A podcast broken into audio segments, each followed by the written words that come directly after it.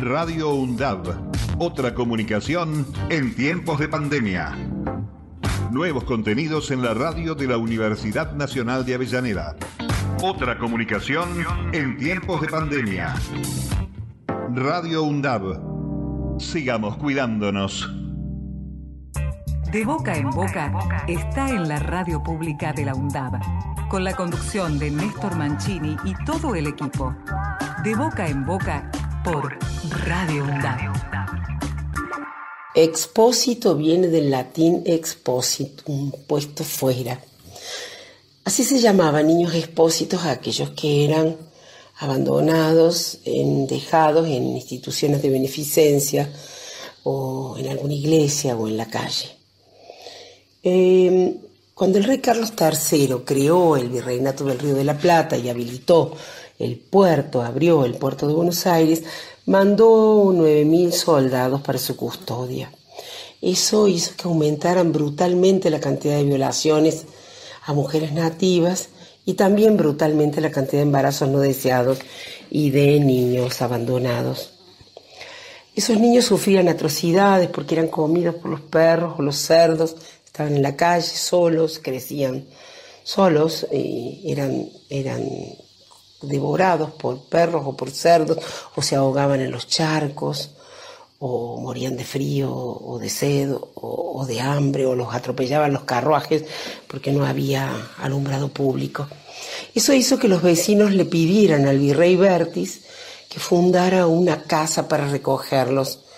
Eh, y así fue que el virrey Bertis fundó en un solar que ahora está que estaba ubicado donde ahora está la Manzana de las Luces, la primera casa de niños expósitos del Río de la Plata. Y con la casa fundó una imprenta para que eh, los niños trabajaran ahí de tipógrafos y con eso se sostuvieran los gastos de la casa.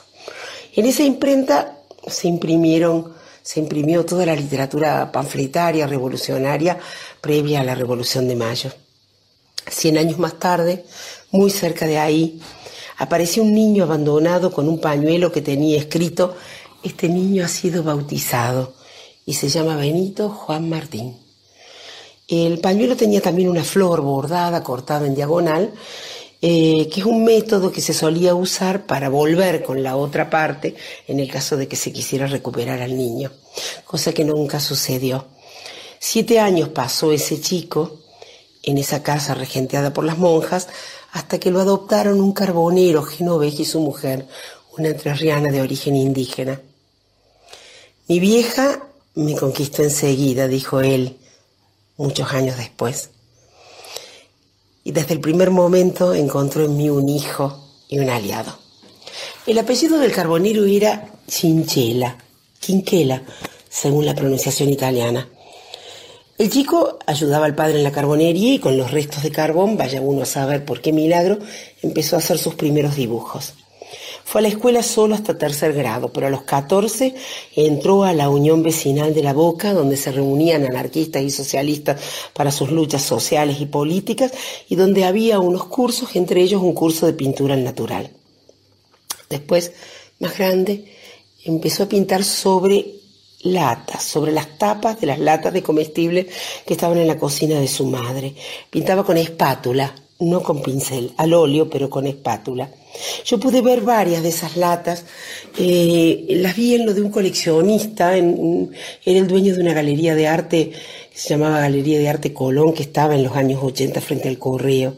Él las tenía en un, en un mueble cerrado y recuerdo todavía con emoción el momento en que abrió y me mostró eso, eso de ese que firmaba todavía Chinchela, así solo, sin Martín y sin Benito. Benito Quinquela Martín. De él se trata. Él entendió pronto que era parte de un todo y que solo a partir de la vida en común podía llegar a ser él mismo. Así captó las tradiciones y los valores de un barrio de obreros, de esa Babel que era la boca donde había desde griegos hasta rusos y desde italianos hasta japoneses, en fin, se enorgullecía de pintar cosas nuestras y contra lo que dijeran sus detractores, siempre sintió placer de que sus cuadros fueran tildados de demasiado argentinos.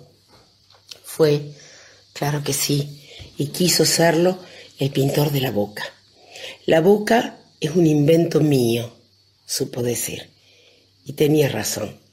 No solo por los grandes cuadros que reflejan las costumbres del puerto y del barrio, sino porque hizo una serie de donaciones cuando tuvo el dinero para hacerlo, que hoy continúan siendo parte esencial de la boca.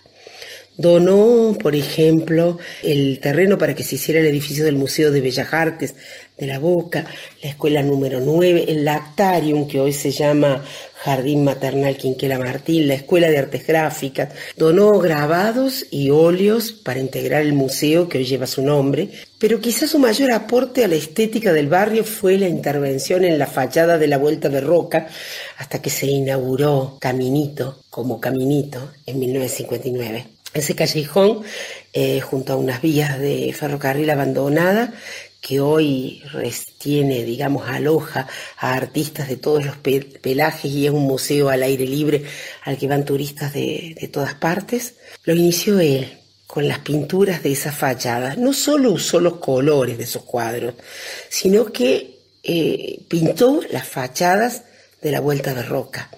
Eh, donó los terrenos para hacer ciertas obras con la condición de que le dejaran pintarlo. Y logró, lo más interesante, que muchos vecinos pintaran sus casas con esos colores, los de las fachadas y los de sus cuadros. En fin, es el pintor de la boca y en buena medida la boca, claro que sí, es un invento suyo.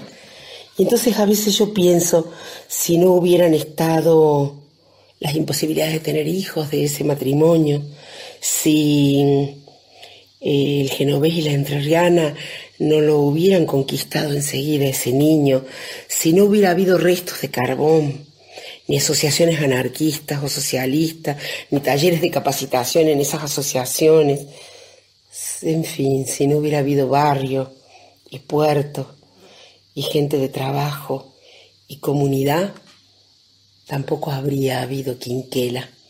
Y quién sabe, la boca seguro no, sería lo que es. Me quedo pensando para cerrar en una frase emblemática del poeta argentino Edgar Bailey, una frase que hizo escuela. Es tanta esa riqueza abandonada. Hasta la próxima. Radio UNDAB otra comunicación en tiempos de pandemia. Nuevos contenidos en la radio de la Universidad Nacional de Avellaneda. Otra comunicación en tiempos de pandemia. Radio UNDAB. Sigamos cuidándonos.